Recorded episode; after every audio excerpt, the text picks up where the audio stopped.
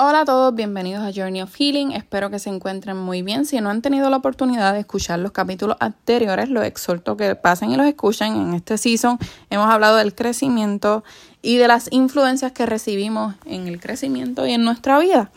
En este capítulo en particular les voy a estar hablando del semáforo. Es algo que aprendí en terapia y es una herramienta muy útil, ¿verdad? Cuando hablamos de semáforo, también conocidos como señales de control de tráfico, son dispositivos de señales.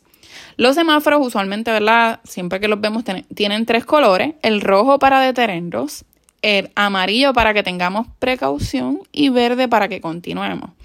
Así que podemos aplicar este concepto a nuestra vida y a nuestras relaciones para conocer si debemos tener, detenerlos, tener precaución o podemos continuar. Nuestras emociones nos van de la mano o nos sirven de semáforo para determinar en qué lugar ubicamos el color, ¿verdad? Si va rojo, si va en amarilla o si va en verde. Y qué medidas de autocuidado o decisiones debemos tomar. El rojo nos indica que si estamos graves y que necesitamos un detente obligatorio, ¿verdad? Porque estamos súper drenados, no podemos más nada y verdaderamente necesitamos detenernos. Y el amarillo nos ayuda a entender que necesitamos tomar medidas de prevención para no llegar al rojo. O sea, estoy un poco agotada, estoy un poco cansada, pero todavía me queda algo. No he llegado a mi top bottom. Así que debo bajar un poco la intensidad y tomar las medidas necesarias para no llegar al rojo. Y el verde es cuando estamos bien y nos sentimos bien. También lo podemos aplicar a nuestras relaciones. Con aquellos comportamientos que nos afectan o no nos agradan, lo podemos poner en amarillo para observarlo, ¿verdad? Tal vez esta persona hizo algo y no te, no te agradó o va contra lo que tú piensas, ¿verdad? Que es lo correcto. Así que es necesario ponerlo en amarillo para observarlo y también discutirlo con la persona y ver si hay un cambio, porque si no hay cambio, pues va a pasar a rojo, pero si hay un cambio, pues va a pasar a verde, ¿verdad? Porque esa persona pudo manejar la situación. Y, ¿verdad?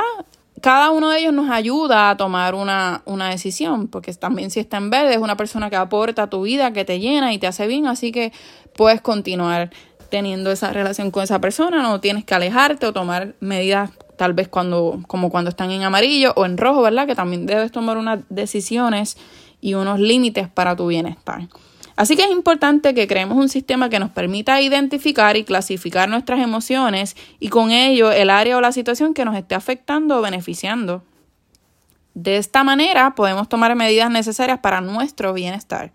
Como parte del crecimiento, la madurez y la, la, búsqueda de una mejor calidad de vida, es importante darle espacio a lo que nos hace bien e ir creando conciencia y depurando aquello que no nos hace bien. Y en cierta medida nos atrasa recordando siempre que cada experiencia es distinta y que debemos respetar las decisiones de otros, así como esperamos que nos respeten a nosotros. ¿Verdad? Es importante siempre tener un sistema que nos ayude a saber dónde estamos, hacia dónde vamos, hacia dónde nos queremos dirigir y los semáforos nos ayudan tanto en nuestro autocuidado, también como en las relaciones que podemos tener con otros, para ir sabiendo qué medidas debo tomar, si mis límites están siendo violentados o no, si es algo que se puede manejar y mejorar, si es algo que no se puede mejorar, ¿qué medidas debo tomar? El semáforo. Las emociones van atadas, ¿verdad? A cada uno de ellos porque también como los vayan haciendo sentir es como vamos a poder clasificarlas. No quiere decir que las emociones vayan a ser nuestra guía, pero sí nos dan una clave de qué es lo que está pasando en nuestro interior y nos ayudan a tomar las decisiones correctas para mejorar nuestra situación.